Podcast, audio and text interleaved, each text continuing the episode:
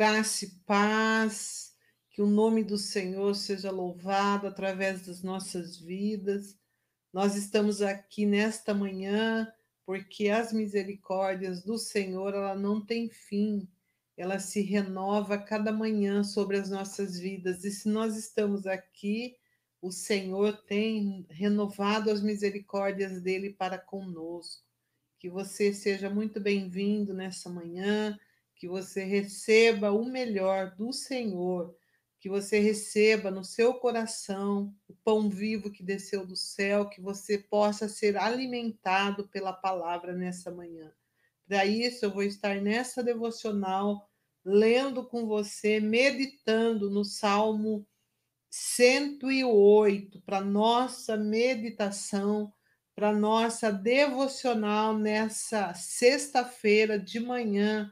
Nós podemos entender neste Salmo 108 que Davi ele louva ao Senhor, é, ele louva, ele canta ao Senhor acompanhado de harpa e lira durante o dia todo, começando ao amanhecer. Aonde ele canta? Você pode perceber nesse salmo que ele canta com harpa, com lira, entre os povos. Por que, que ele faz isso? Nós entendemos pela explicação desse salmo. Por que, que Davi canta com harpa, com lira e no meio do povo? Por causa do amor de Deus. O seu amor é maior do que os céus por causa da fidelidade de Deus. A fidelidade de Deus alcança as nuvens. Canta também Davi por causa das promessas de Deus. Deus fez a nós a promessa sagrada de que todas as coisas pertencem ao Senhor. E Davi também no finalzinho deste salmo, é, ele faz alguns pedidos ao Senhor. Davi deseja que Deus use o seu braço forte para salvar o seu povo. E nós estamos aqui diante do Senhor nessa manhã, diante de um Deus que tem um braço forte, um Deus que tem poder de salvar o seu povo. E também aqui ele, ele é, deixa registrado para nós que é para ajudá-los a sair vitoriosos sobre os seus inimigos. Davi sabe que ajuda humana é inútil. Ele sabe e reconhece que ajuda ela vem do Senhor, que Deus tem um braço forte. Vamos então para a leitura do Salmo 108, ele vai do versículo 1 ao versículo 13 diz assim: Preparado está o meu coração, ó Deus. Cantarei, salmodiarei com toda a minha alma. Despertai, saltério, harpa. Eu despertarei ao romper da alva. Louvai-te-ei entre os povos, Senhor, e a ti cantarei salmos entre as nações. Por quê? Porque a tua benignidade se eleva acima dos céus e a tua verdade ultrapassa as mais altas nuvens. Exalta-te sobre os céus, ó Deus, e a tua glória sobre toda a terra, para que sejam livres os teus amados. Salva-nos, ó, com a tua destra e ouve-nos. Deus falou no seu santuário, e eu me regozijarei, repartirei a Siquém e meditarei o vale de Sucote. Meu é Galaade, meu é Manassés, Efraim é a força da minha cabeça, Judá, o meu legislador, Moabe, a minha bacia de lavar, sobre Edom lançarei o meu sapato, sobre a Filistia jubilarei. Quem me levará à cidade forte? Quem me guiará até Edom? Porventura não será tu, ó Deus, que nos rejeitasse? E não sairás, ó Deus, como nosso exércitos? Dai-nos auxílio para sairmos da angústia, Senhor, porque vão ao socorro da parte do homem. Em Deus faremos proeza, pois ele calçará os pés do nosso inimigo. Esse salmo ele é tremendo. Ele é maravilhoso quando Davi louva a Deus pela vitória, a vitória que Deus já havia concedido ao seu povo. No final, no versículo 12 e 13, ele fala: Dai-nos auxílio, Senhor, para sairmos da angústia, porque vão é o socorro do homem. E daí ele, ele fala assim: em Deus faremos proeza, pois ele calçará os pés dos nossos inimigos. Nós estamos diante desse Deus Todo-Poderoso nessa manhã, diante desse salmo maravilhoso que enche o nosso coração, que traz um, um ensinamento para nós a respeito deste salmo, que nós devemos já louvar ao Senhor pela nossa vitória. A vitória nossa já é certa em Cristo Jesus. Por isso, você tem a oportunidade, desde, desde uh, já de manhã, a louvar ao Senhor, já agradecer a sua vitória em nome de Jesus, porque a tua vitória, a minha vitória já é certa em nome de Jesus. Nós selamos essa vitória na sua vida e declaramos que em Cristo Jesus você pode todas as coisas. Vamos então estar dando continuidade ao nosso estudo, fruto do Espírito. Nós estamos falando sobre o fruto da paz. Por isso eu chamo o nosso convidado. Seja bem-vindo, Bruno. Bom dia, pastora Paz, graça Bom e paz dia, e misericórdia Bruno. do nosso Senhor Jesus Cristo. Como está o seu coração, Bruno? Ah, o meu coração está nesse versículo aqui. Em Deus faremos proezas. Olha que coisa tremenda, né? Muito lindo. Porque quando nós olhamos aqui, Davi está fazendo este salmo já agradecendo a Deus para que ele, é, pelas, pela vitória que ele vai ter diante dos seus, dos seus inimigos. Ele vai até dizer aqui alguns, como por exemplo, no verso 10, né? Quem me conduzirá à cidade fortificada e quem me guiará até Edom, né? Edom aqui é, é a, a, uma nação que geralmente estava fronteiriça a Israel, estava contra Israel, né? Mas ele dizia: é o Senhor quem vai me fortificar, é o Senhor quem vai calça, que calça. Quando ele fala aqui no verso 13, né?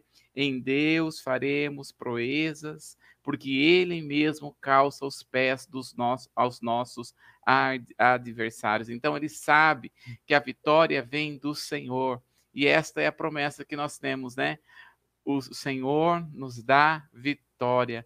Em Deus nós estamos fazendo proezas em Cristo Jesus, podemos conquistar, e esta é a graça que nós temos da parte dele. Não é uma palavra positiva, porque o cristão não tem positividade, o cristão tem fé, e fé é a certeza. Então nós temos certeza de que o Senhor nos garante esta vitória, o Senhor nos garante graça para conquistarmos e andarmos de acordo com, com o que o Senhor deseja para nós maravilhoso este salmo, né? Quando nós vamos conhecendo a história de Israel e a história de Davi, nós conseguimos enxergar este, este, este salmo como Davi estava engrandecendo o nome do Senhor, como que reconhecendo que somente o Senhor é quem pode nos dar a vitória.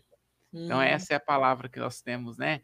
Da parte de Deus, que foi assim, tremenda, né? E é maravilhoso, é tremendo, né? Este salmo, eu, eu digo, né? Cada um medita neste salmo, estuda este salmo, né?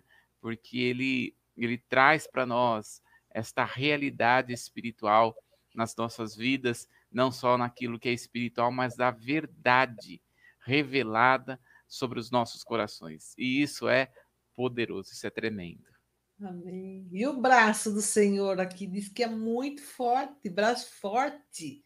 Sim. Olha que coisa linda. O Davi já sabia que o socorro vem do Senhor, porque hum. o, a, o humano, a, o ser humano não tem a capacidade que Deus tem, lógico, de socorrer nos momentos de tribulação. Olha que lindo quando ele declara que a fidelidade do Senhor, ela chega nas nuvens, ela vai até as nuvens altas, muito alto.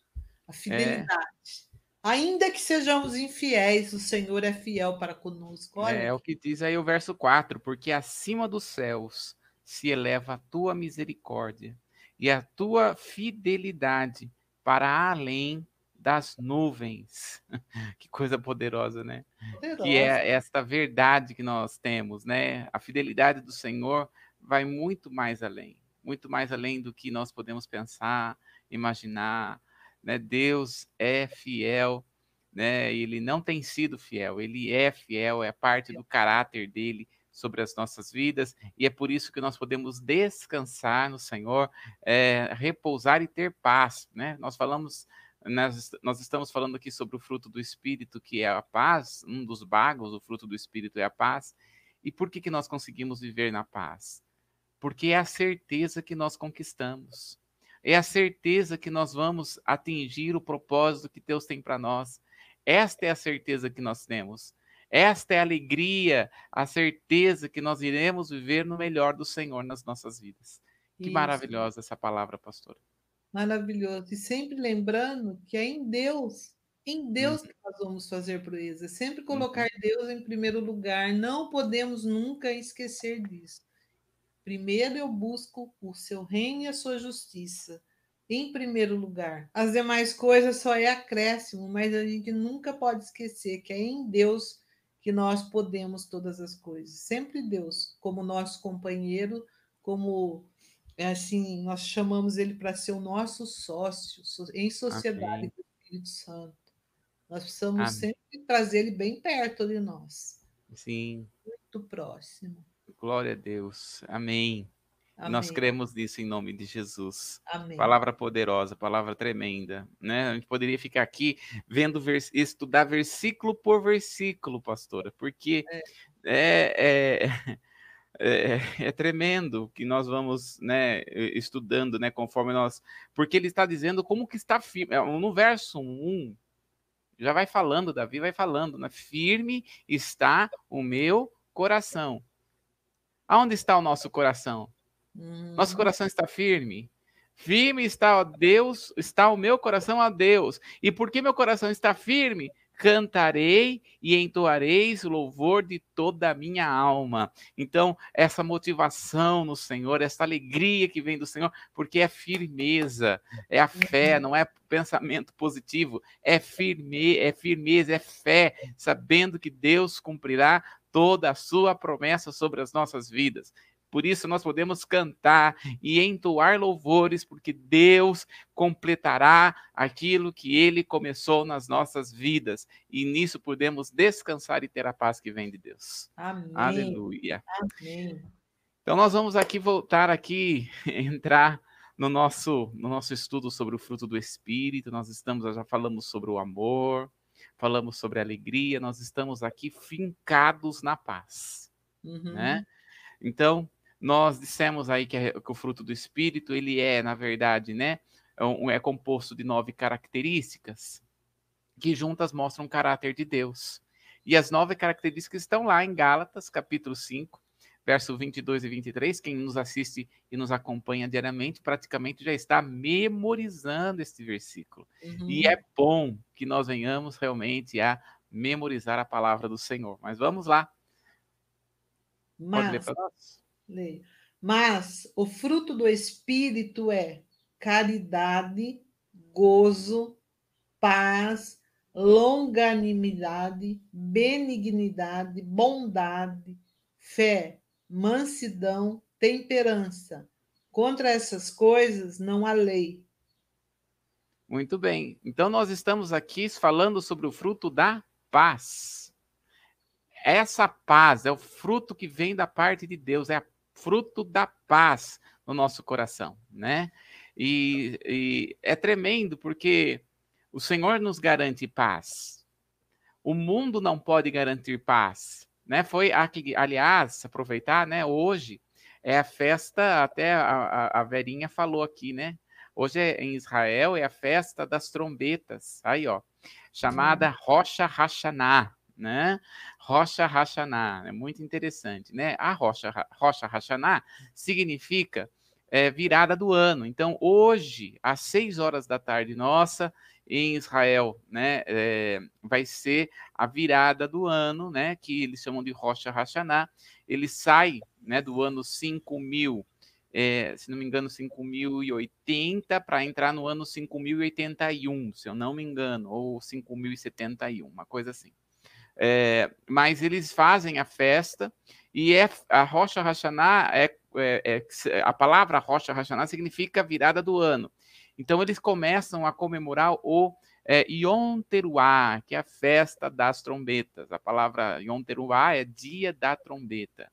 Porque eles vão tocando a trombeta em todo Israel, vai passando a trombeta e tocando a trombeta em todo Israel, para dizer que está sendo está virando o ano. E daí eles contam 10 dias da, de hoje, né, até daqui 10 dias, onde eles comemora, com, irão comemorar o conhecido a festa da expiação, né, o Yom Kippur. É, por que, que eu estou falando isso?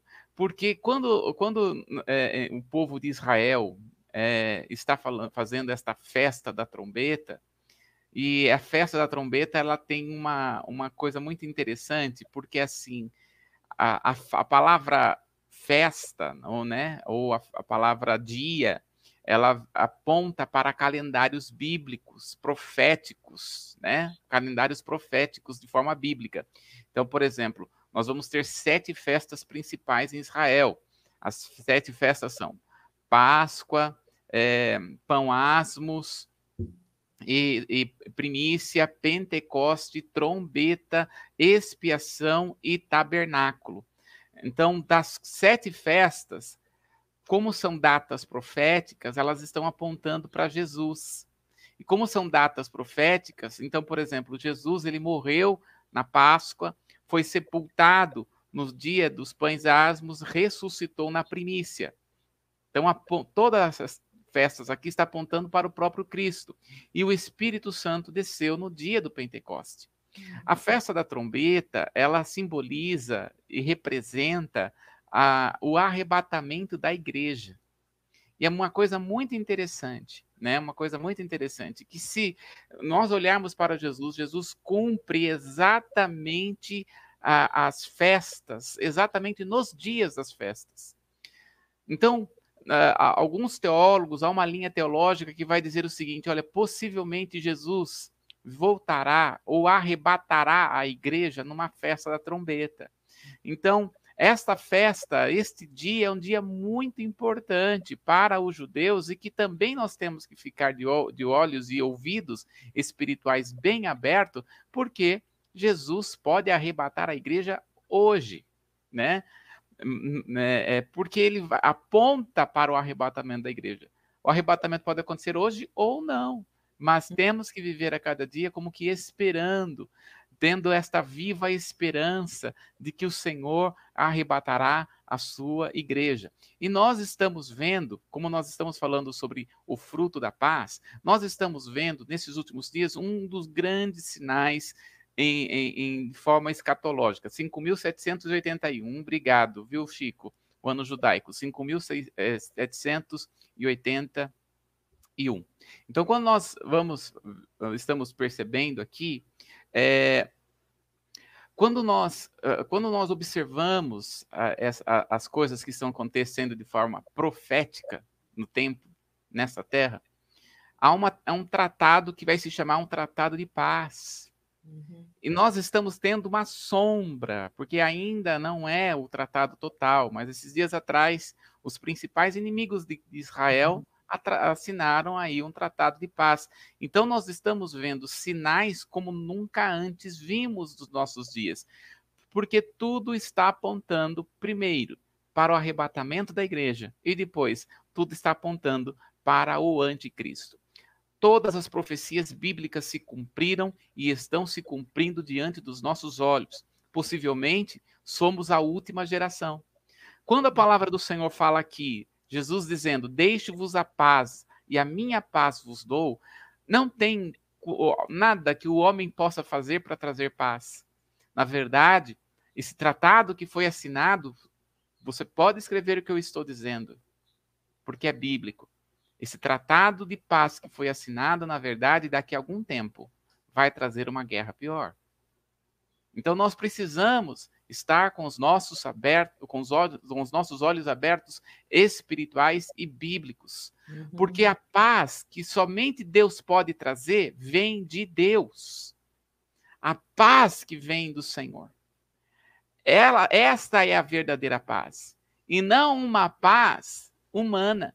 E não uma paz que o homem pode dar. Esta paz que, que, que Paulo está falando, né, que não é uma paz humana, ela significa, a palavra vem aí do eirene, só para nós vermos aqui, a palavra aqui é eirene, significa quietude do coração, né, e quando nós falamos de quietude de coração e mente, nós lembramos da pastora, né, quieta alma. Quieta né? coração. Então ela é a quietude de coração e mente baseada na convicção de que tudo vai bem entre o crente e o seu Pai celestial. Então essa é a certeza que nós temos. O Senhor nós temos paz porque temos paz de Deus e a paz com Deus. E nós estamos falando que toda pessoa que tem paz, ela se torna um pacificador. Olha só. Então o Senhor nos chama para sermos pacificadores, e é isso que nós estamos estudando até então. E nós paramos ontem sobre né, como ser esse pacificador e vimos aqui alguns cuidados na repreensão e, e estamos ali, falamos sobre os três passos para uma correção. Né? Falamos aqui, ó, os três passos para, para corrigir alguém. Porque nós precisamos corrigir de acordo com a palavra. Nós falamos isso. Então, nós falamos, terminamos no dia de ontem falando sobre esses três passos bíblicos que o Senhor nos ensina. Então, o primeiro passo é entre você e a pessoa. O segundo passo é entre, entre a pessoa e mais duas testemunhas, você, a pessoa e mais duas testemunhas. E o terceiro passo aqui é toda a igreja. E entenda toda a igreja como aqueles que são parte da liderança. Né? Porque nem todos na igreja conseguem lidar com algumas questões de pecado. Então, nós precisamos tomar muito cuidado, porque senão é, podemos envergonhar não a pessoa que pecou, mas principalmente os pequeninos. E o que a palavra, Jesus deixou bem claro: ai daquele que vier e, e, e fazer um mal para um dos meus pequeninos, é melhor pegar uma pedra no pescoço e se jogar. Uhum. Né? Então, por isso que a, a, igreja tem que ter pessoas na liderança maduras, né? Um presbitério maduro, fortificado na palavra, estabelecido na palavra, que tem é, o, o, que, o que rege é o que a palavra fala para, para, para esse povo, né? Para a liderança. Então, quando nós estamos falando né, sobre ser pacificador, é nesse motivo. E aí nós dizemos o seguinte ontem, porque Jesus vai deixar bem claro: olha, se a pessoa, ao apresentar para a liderança da igreja, ao apresentar para a igreja, ela não quiser conserto, considere esta pessoa como um gentil publicano. E a pergunta que nós paramos ontem, né, é nós pensarmos como é que Jesus tratava o gentil e o publicano. Né? É, há, há uma grande diferença da forma como Jesus é, tratava o gentil e o publicano dos saduceus e dos fariseus. Então, com os, os, os gentios e publicanos, Jesus tratava em amor. Ele trazia para perto, né? O fariseu e o saduceu, que eram pessoas, que eram pessoas conhecedores da lei, conhecedores da Bíblia, Jesus descia o sarrafo ali. Com os, hum. Não é? é, ele chamava, é, é, é, até mesmo, né? João Batista chamava de, de cobra. Vocês são uma cobra, raça de víbora. Vocês são tudo cobra. Né? Aos religiosos. Então, Jesus, aos religiosos, Jesus descia o sarrafo, mas ao gentio e publicano, Jesus tratava em amor. Jesus tratava o gentio publicano como aquele que era para trazer para perto. Então, quando Jesus fala, ó, tratai o gentio publicano, não é para deixar a pessoa longe. Tratar o gentio publicano, você vai trazer para perto, você vai ajudá-lo, você vai amá-lo, você vai respeitá-lo, né, ajudando ele no que ele no que a pessoa permitir. Então, isso é, é ser pacificador. Uma outra coisa de como nós podemos agora, vamos entrar aqui, vamos entrar em algo novo mesmo, é como sermos um pacificador com relação às questões naturais e espirituais. Porque nós vamos ver que nós precisamos repreender na palavra com relação às coisas naturais e coisas espirituais. Então vamos entender aqui. Primeira, primeiro ponto: divisão na igreja é maldição para Deus. É anátema.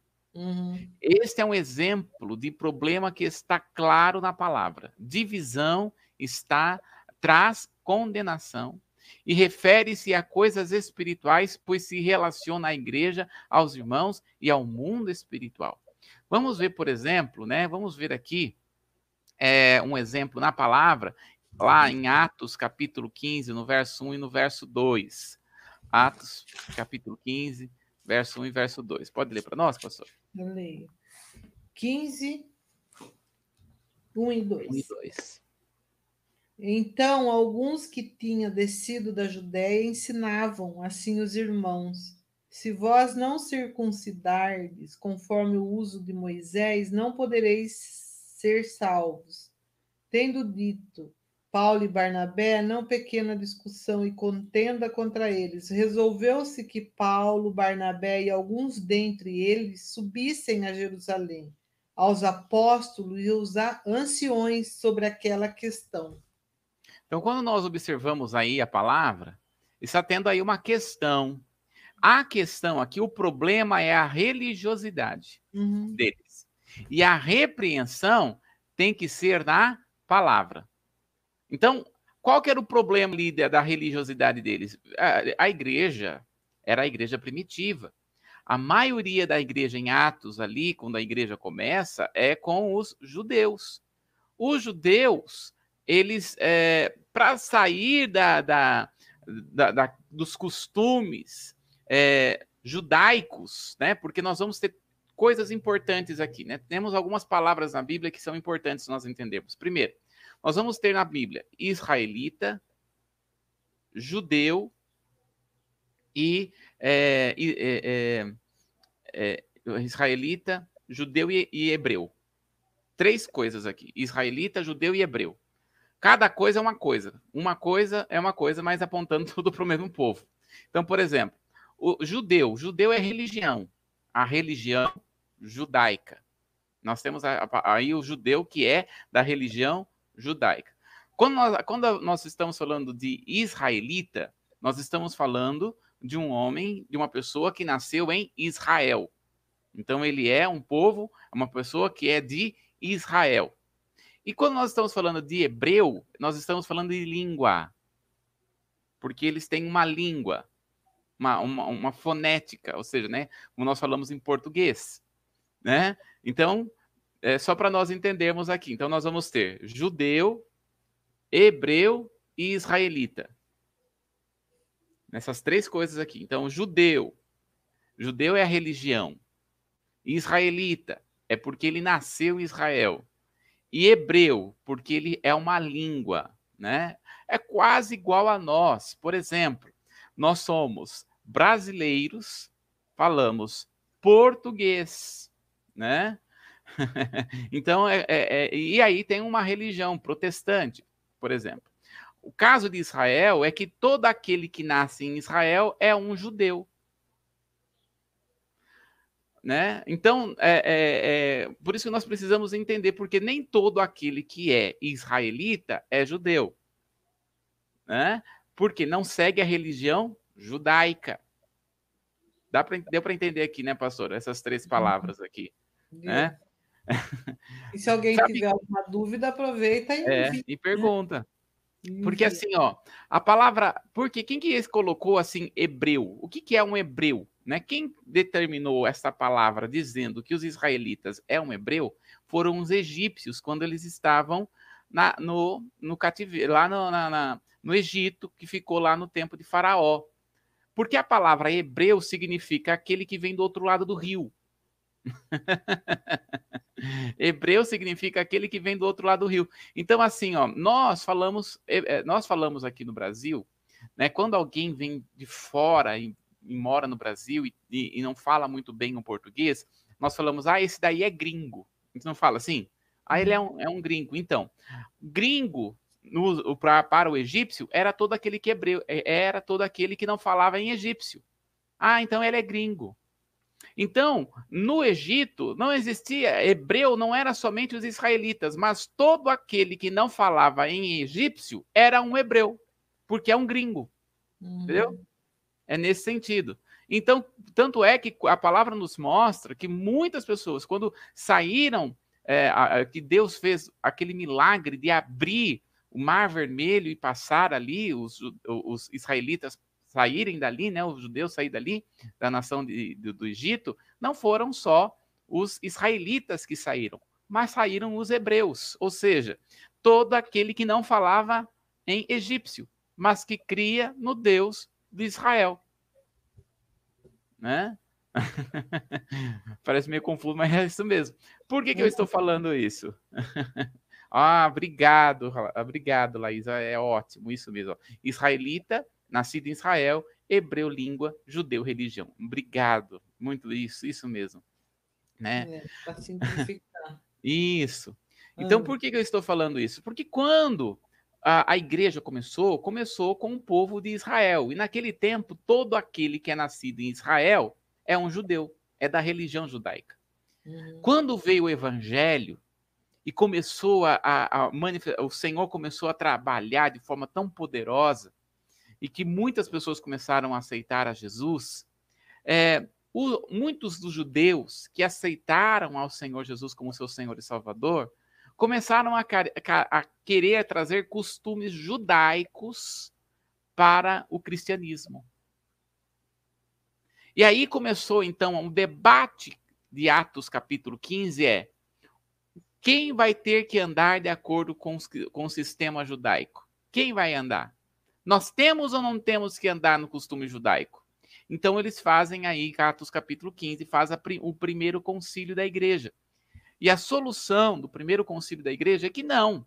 A igreja não tem necessidade de andar de acordo com a, a, a, circuncisão. Então, no concílio em Jerusalém, a questão era a circuncisão, uma questão espiritual que estava trazendo a divisão na igreja.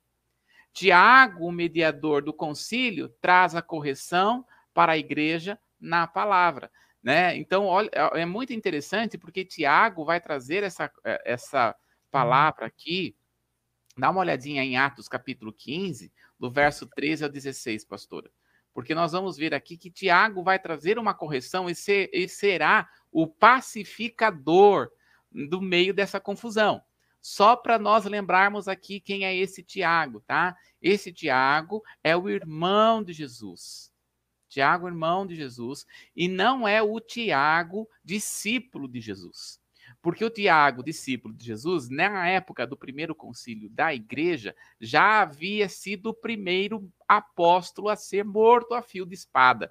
Então, aqui, esse Tiago que está falando em Atos é o mesmo Tiago que está sendo escrito lá em, em, em, em Tiago. Esse Tiago, né, ele só reconheceu Jesus como filho de Deus depois que Jesus ressuscitou.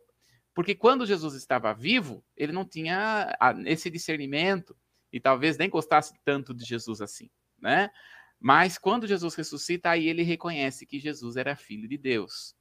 Agora eu fico assim, né? Se até na família de Jesus foi difícil das pessoas reconhecer que ele era filho, Jesus sendo Jesus, né? Então, meu irmão, acalma seu coração, porque uma hora vai vir. é? Ai, Olha ai. lá que, como esse Tiago foi usado pelo Senhor, né? Paulo até chama ele como uma coluna no meio da igreja. Lê para nós, pastor, Atos 15, do 13 ao 16. E havendo-se eles calado, tomou Tiago a palavra, dizendo: Varões, irmãos, ouve-me. Simão relatou como, primeiramente, Deus visitou os gentios para tomar deles um povo para o seu nome. E com isso concordaram as palavras dos profetas, como está escrito. Depois disso, voltarei e reedificarei o tabernáculo de Davi, que está caído. Levantá-lo-ei das suas ruínas e tornarei a edificá-los. Olha só. Então, quando nós vamos ver a repreensão de Tiago, ele vai trazer uma repreensão de acordo com a palavra. Né? Quando, quando Tiago começa a falar aqui, ele traz um, ele vai trazer a pacificação de acordo com o que está na palavra. Então, hum. nós somos chamados à repreensão, vamos ser chamados a repreender, e temos que ser chamados à repreensão, o princípio sempre é na palavra, ou seja, a pessoa está fazendo alguma coisa fora da palavra? Está. Então, nós devemos ir até a pessoa de acordo com a palavra. É isso que Tiago fez. E, e sabe que lá na, na, região de Gálatas, né, quando nós estamos falando aqui, lá no começo lá do nosso estudo aqui sobre o fruto do Espírito, nós vimos que Gálatas não é uma cidade, mas Gálatas é uma região. E quando Paulo começa a escrever para os irmãos aqui de Gálatas, ele começa a trabalhar essa questão da circuncisão. Essa questão do, de judaização no meio da igreja. Nós temos que tomar cuidado com isso nos nossos dias. Uhum. Mas dá uma olhadinha para nós, pastora, Gálatas capítulo 3, do verso 1 ao 15, porque Paulo vai pegar é, a questão da circuncisão a, a, a, lá no concílio, eles tinham resolvido isso.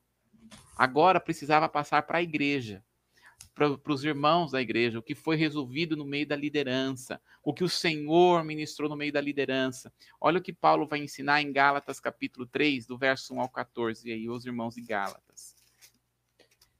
Ó insensato Gálatas, quem vos fascinou para não obedecerdes à verdade, a vós perante os olhos de quem Jesus Cristo já foi foi já representado como crucificado? Só quisera saber isso de vós. Recebeste o Espírito pela obra da lei ou pela pregação da fé? Sois vós tão insensatos que, tendo com, começado pelo Espírito, acabeis agora pela carne? Será em vão que tenhais padecido tanto? Se é, se é que isso também foi em vão? Aquele, pois, que vos dá o Espírito e que opera maravilhas entre vós, o faz pela obra da lei ou pela pregação da fé? É o caso de Abraão, que creu em Deus e isso lhe foi imputado como justiça. Sabei, pois, que os que são da fé são filhos de Abraão. Ora, tendo a Escritura previsto que Deus havia de justificar pela fé os gentios, anunciou primeiro o evangelho a Abraão, dizendo: Todas as nações serão benditas entre ti. De sorte que os que são da fé são benditos como o crente de Abraão. Todos aqueles, pois, que são da obras da lei estão debaixo da maldição, porque escrito está: Maldito todo aquele que não permanecer em todas as coisas que estão escritas no livro da lei para fazê-las. E é evidente que pela lei ninguém será justificado diante de Deus, porque o justo viverá da fé. Ora, a lei não é da fé, mas os homens que fizerem estas coisas, por elas viverá. Cristo nos resgatou da maldição da lei, fazendo-se maldição por nós, porque está escrito: Maldito todo aquele que for pendurado no madeiro. Até o Gosto 14. tanto desse versículo, porque esse versículo fala tanto comigo né? Maldito aquele que for pendurado no madeiro. Jesus já levou toda a maldição na, na cruz do Calvário. Isso é tremendo. É tão uhum. bom, né? Então Jesus já levou. O que nós temos que fazer agora é tomar posse, né? é tomar o território aqui, porque Jesus já levou na cruz do Calvário toda a maldição. Agora, quando nós observamos, olha só que Paulo vai dizer no verso 1. Ele vai dizer assim: Ó insensatos Gálatas. Olha que palavra dura. Vocês são insensatos. Aqui ainda está floreando, essa versão ainda está floreando, mas no original, se nós trouxéssemos aqui o tema tá, tá, aqui, né, de forma verdadeira, Paulo estaria dizendo assim, ó, vocês são burros. É dura essa palavra. E aí ele continua: quem vos fascinou? E algumas versões até fala assim: quem vos enfeitiçou? Algumas versões dizem. Hum. Porque qual era o problema de Gálatas? Quando Paulo chegou nas regiões de Gálatas, né, isso nós vemos em toda em todo ali em Atos, quando Paulo chega em Gálatas, até ele começa a, a trazer o evangelho para aquela região, é, as pessoas começam a se converter de forma tão poderosa e tão grande, né? E começam a jogar os livros de feitiçaria, de macumbaria, etc, etc. Paulo teve que, Paulo teve que sair daquelas regiões que começou a ser perseguido e foi para outras regiões, como por exemplo para as regiões de Corinto. É, quando Paulo saía, aí vinham os judaizantes. E o que, que os judaizantes diziam? Olha, muito bem, você aceitou Jesus como seu Senhor Salvador? Parabéns. No entanto, vocês ainda precisam estar fazendo a circuncisão, guardando o sábado, tem que não pode comer qualquer alimento, vocês têm que comer um alimento correto, não pode comer é, alimento de, de animais de porcos. Por quê? Qual que era a, a situação ali? Se vocês querem a bênção de Deus, vocês têm que fazer isso. Porque quando nós olhamos para Deuteronômio capítulo 28, vai nos mostrar que as bênçãos do Senhor são condicionais. Ou seja, você faz isso, que eu te dou isso. É isso que a, Deuteronômio capítulo 28 vai dizer. Você faz isso, que eu te dou isso. Ora, isso é para quem é criança espiritualmente. Nós, em Cristo Jesus, não somos mais crianças. Somos maduros no Senhor. Então, não há uma necessidade de nós entendermos que a bênção do Senhor é, de, é, é por bênção, são condicionais. Porque a condição de nós recebermos a bênção em Cristo Jesus é, não é mais condicionada às coisas que nós realizamos. Porque a palavra do Senhor em Efésios capítulo 1, no verso 3, vai dizer que todas as sortes e bênção já estão liberadas sobre nós nas regiões celestiais. Então a bênção de Deus está sobre nós. Nós não precisamos fazer campanha para receber bênção. Nós não precisamos fazer. Por que, que nós não precisamos fazer para receber? Porque Deus não trabalha com meritocracia para aqueles que são filhos. Ora, bolas, nós somos filhos e, como filhos, temos agora a bênção de Deus está sobre nós. Não porque nós merecemos, mas pela morte de Jesus na cruz do Calvário. E isso é o que nós dizemos na, na teologia, que nós chamamos de graça, favor uhum. imerecido. Né? Então, quando nós estamos falando por isso que Paulo, aqui em Gálatas, no capítulo 3, no verso 2, ele vai dizer: Quero apenas saber isto de vós: recebeste o Espírito pelas obras da lei ou pela pregação da fé? Gálatas 3, 2. Uhum. Então, nós recebemos a bênção como? Pelo que nós fazemos ou pela fé? Hoje, é pela fé. E fé é a certeza. É certeza. Então, você não precisa caçar, né? Porque tem pessoas que vêm assim e falam assim: o que, que eu estou fazendo que eu não recebo bênção? Aliás, eu acho que eu não estou fazendo, né? Hum. não estou fazendo porque não estou vivendo bênção. E aí a situação é: sabe por que não está vivendo bênção? Porque geralmente né, a pessoa tem uma situação no seu interior, uma coisa para trabalhar no seu coração. Porque nós recebemos hoje a bênção por meio da fé em Cristo Jesus. É pela fé. É, diante desta situação, qual era o que, que o por que, que os Gálatas mudaram tantos? Porque, ora, lá nos Gálatas, nós falamos isso, Gálatas, o povo das regiões de Gálatas lá, se eles quisessem uma bênção, eles tinham que pegar ali uma oferenda e levar para aquele Deus. E para ele receber, por exemplo, chuva, para ele receber prosperidade, para ele receber alguma coisa, inclusive até para receber uma, uma, uma benção poderosa e grande, né?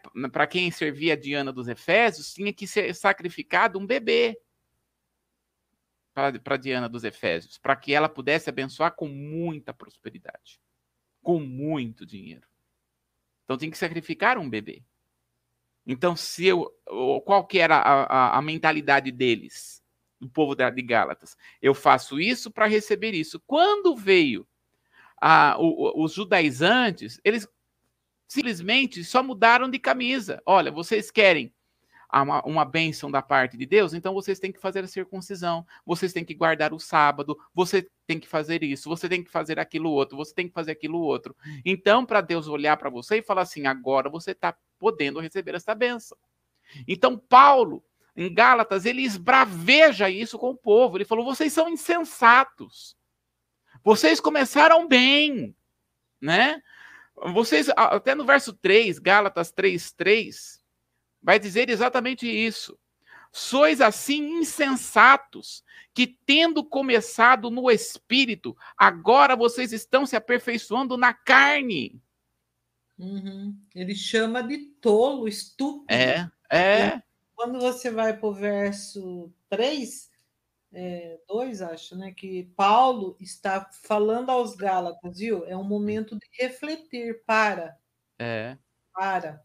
Aí que a gente precisa quietar o coração e refletir. Uhum. É, Exatamente.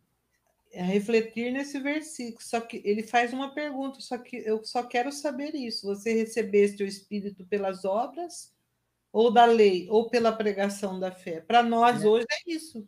Nesse é. momento, pare e pense, faça uma reflexão.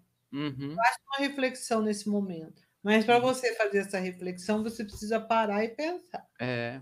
Para aí agora, pensa, porque Paulo aquele é bem duro no discurso, ele chama muito. de tolo, estúpido. Uhum. É bem é sério. Né? É. Por quê? Porque você vai querer trocar a graça por mérito. Isso. É muito perigoso isso. É muito perigoso. Então, assim, quando nós estamos falando aqui, né, Paulo vai lidar com uma questão na igreja, é uma, uma questão extremamente delicada, é uma questão no que diz respeito a uma questão espiritual no meio da igreja, mas ele vai lidar com aquilo que está na palavra. Você vai ver ali, muito bem, Laís, a, a, a Laís é ótima, né? Lei versus fé, graça versus mérito, né? É uhum. isso que Paulo vai trabalhar em Gálatas, né? Então, quando nós vamos, nós vamos aqui estudando aqui a palavra do que Paulo está falando, ele está lidando com uma questão para trazer pacificação naquele povo. Porque quando, conforme esse povo estava entendendo que era por meio de mérito, já não tinham mais paz. Já não recebiam mais paz. Por isso que Paulo aqui começa a falar sobre o fruto da paz. O fruto do Espírito. Olha, a partir do momento que você tem o fruto do Espírito, você tem paz com Deus. Você tem paz no seu coração e paz na mente. Agora, Paulo está trazendo uma pacificação. Está vendo como Paulo é um pacificador no meio da igreja com uma questão tão poderosa e forte que está trabalhando aqui na, na, com o povo aqui de, de Gálatas? Então, ele está sendo um pacificador dentro da questão bíblica. Tanto é que ele vai trazer coisas que estão na própria Escritura, como, por exemplo, no verso 10. Ele vai trazer no, no capítulo 3, no verso 10, ele vai trabalhar exatamente o que está escrito lá em Deuteronômio, capítulo 27, verso 26. O que está escrito lá? Exatamente o que está escrito aqui, ó. Maldito todo aquele que permanece em todas as coisas escritas no livro da lei para praticá-las. Isso está em Deuteronômio 27, no verso 26. Então, ele vai trabalhar uma questão que a, que a palavra do Senhor já está trabalhando.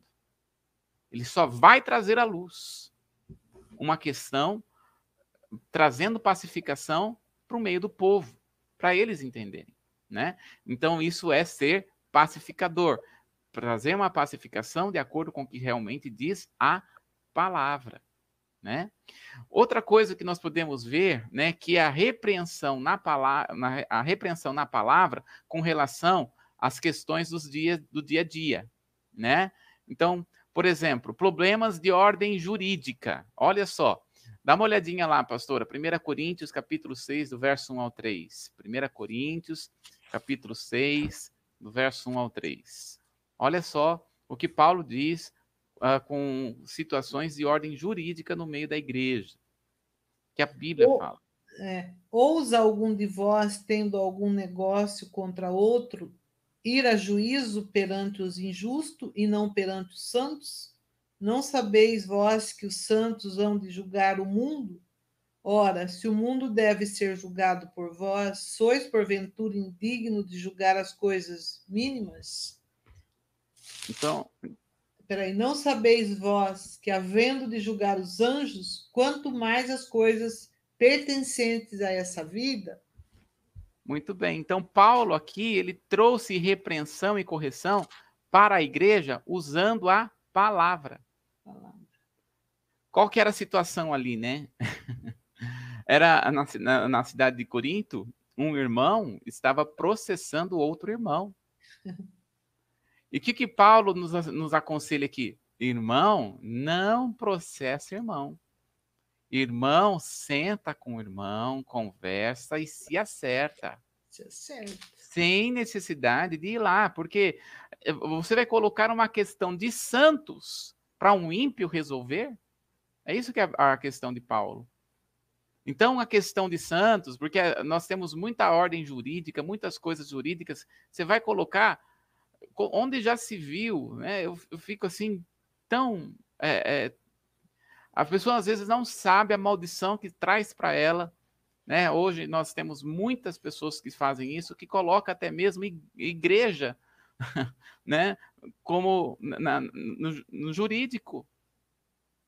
Processa. É, esses dias atrás, né, como eu converso com muitas pessoas, olha só o que aconteceu, pastora né? Eu fiquei como que acontece, né? Só para dar um exemplo. É, teve uma pessoa, né, que chegou para o pastor, não é na nossa igreja, em outra igreja, em outra cidade, né? E a pessoa falou assim, olha, é uma pessoa solteira, né? Ele é, ele é solteiro. Ele falou assim, pastor, eu estou desempregado, eu não, eu, eu moro de aluguel, ninguém na minha família mora nessa cidade e, e eu estou desempregado, eu, eu, preciso morar em algum lugar e eu gostaria de pedir para se o, se o pastor conhece alguém é, aqui na igreja que pode me dar algum tempo, só eu até eu achar um emprego para mim conseguir morar, porque eu vou ser despejado do lugar onde eu estou. Acontece que a igreja tinha uma casa no fundo, que inclusive aquela casa era do pastor antigamente, porque o pastor morava lá e falou: olha, como eu já comprei uma casa e a igreja está, não tem ninguém que está morando naquela casa, faz o seguinte: você é, mora naquela casa né? E enquanto você está morando lá, você todos os dias você vai procurar de manhã, você sai para procurar emprego, levar currículo de manhã. E à tarde, você limpa a igreja. Como se fosse um aluguel. Então, ao invés de você pagar aluguel, você não paga, você limpa a igreja, né? Ah, ah ótimo, pastor, vamos fazer isso. E a pessoa fez isso, né? Passado três meses, a pessoa passou três meses e ela conseguiu um emprego. Oh, glória a Deus. Aí depois de estar trabalhando um mês né, nesse emprego, ele falou: Ó, oh, pastor, olha, eu já estou trabalhando, né? Estou me sentindo bem, eles já me efetivaram nessa empresa, então eu, eu vou sair da casa e agora, porque agora eu posso pagar aluguel. Pastor, amém, querido, glória a Deus, vai na paz. E realmente o, o irmão foi lá, mudou de casa tal. Só que passado mais uns dois meses, ele foi mandado embora do trabalho. Aí ele foi de novo com o pastor. Aí o pastor, o pastor falou assim: então, irmão, sabe o que, que é? Esses dias, essa semana veio uma família e tem o mesmo problema que você, só que é uma família. Você mora sozinho, é uma família. E eles foram despejados também porque está sem emprego. Então a igreja liberou aqui, conversei com, com o presbitério da igreja, e a igreja liberou para eles agora morar. Então não, não, tem, nós não podemos, a igreja agora, como igreja, nós não podemos ajudá-lo. E esse irmão, ficou tão nervoso que colocou a igreja no processo, dizendo que a igreja fez com que ele pagasse, trabalhasse na igreja como escravo, porque não recebia salário. Hum. Olha que situação. Triste. Muito triste, né? E o pastor estava assim muito triste, claro que né, o pastor da igreja depois pagou, mas hum. isso traz maldição na vida da pessoa. Isso porque a palavra do Senhor fala, né? E, e, e, ali não tinha nem questão de, de, né, por que fazer isso, né? Mas é, a palavra do Senhor está nos ensinando aqui, de acordo com a palavra, que questões jurídicas dentro da igreja, no meio da igreja, se leva e se resolve com irmãos na igreja. Uhum. Não se precisa, não tem necessidade de levar em ordem jurídica. E isso é maldição na vida da pessoa. Então veja só, Jesus já levou toda a maldição. Mas a pessoa pode trair maldição para ela pelas atitudes que ela leva, pelas atitudes que ela tem. Que coisa, né? Que coisa, porque outra maldição sem causa, ela não se cumpre. Não encontra porta. Ela é. vai se cumprir se ela achar um lugar, né? Uma Uhum. brecha.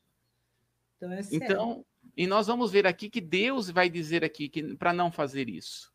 O Senhor vai dizer para que não coloque em juízo um irmão.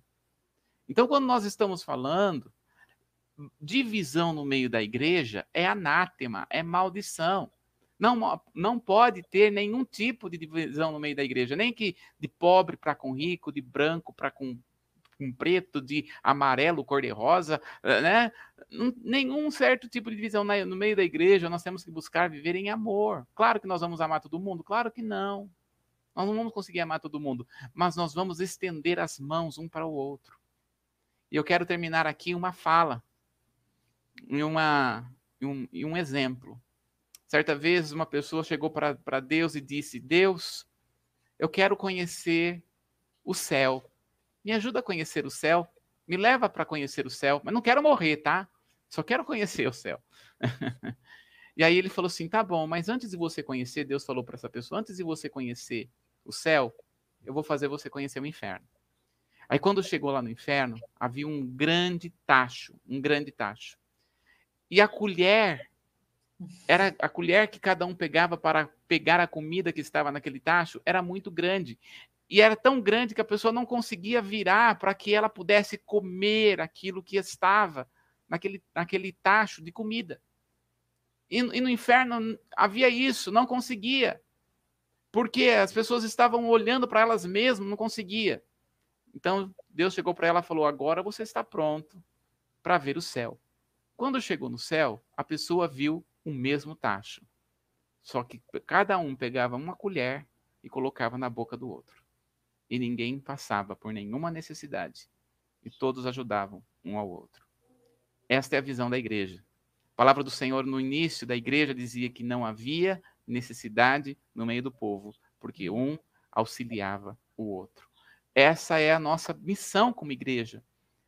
Paulo dizia, diz em Gálatas, no capítulo 6, que nós devemos fazer o bem, sem, é, devemos fazer o bem principalmente aos que são da fé. Ajudar um ao outro, porque divisão no meio da igreja traz maldição, e Deus não quer isso. Devemos ser pacificadores, ser bênção na nossa vida do irmão, elogiar o irmão sempre que nós pudermos, né? Um ao outro, porque o reino de Deus exatamente é isso. O fundamento está no amor. No amor. É isso, pastor, que nós vamos falar hoje. Isso. A essência de Deus é o amor, está na essência do Senhor. Uhum. O amor. E tá, então tá bom, vamos então estar terminando esse tempo tão gostoso, quando a gente se envolve na palavra, a gente caminha, a gente até esquece que está aqui na terra, né? A gente com a cabeça aí no céu esquece que está aqui na terra, mas a é. gente está com a cabeça no céu e os pés na terra. E lembrando sempre que Deus sempre quer o melhor para nós. Isso. Desejo o melhor. Então, que você uh, medite nessa palavra, que você que vai ver esse vídeo mais tarde. É, é, um, é uma palavra muito profunda sobre o fruto, a paz, onde nós estamos desenvolvendo esse assunto. E ainda, se você ainda não se inscreveu no nosso canal, aproveita, se inscreve, Comunidade Templo Vivo. Nós estamos aqui de terça a sexta, todas as manhãs, nessa devocional tão gostosa, nesse café da manhã com Jesus, que sempre é o nosso convidado. Deus abençoe, Bruno, a sua Amém. vida, Amém. seu dia. Que Deus abençoe a cada um de nós nessa manhã, que nós possamos sempre ouvir a voz do Mestre. Amém. Deus te abençoe. Amém.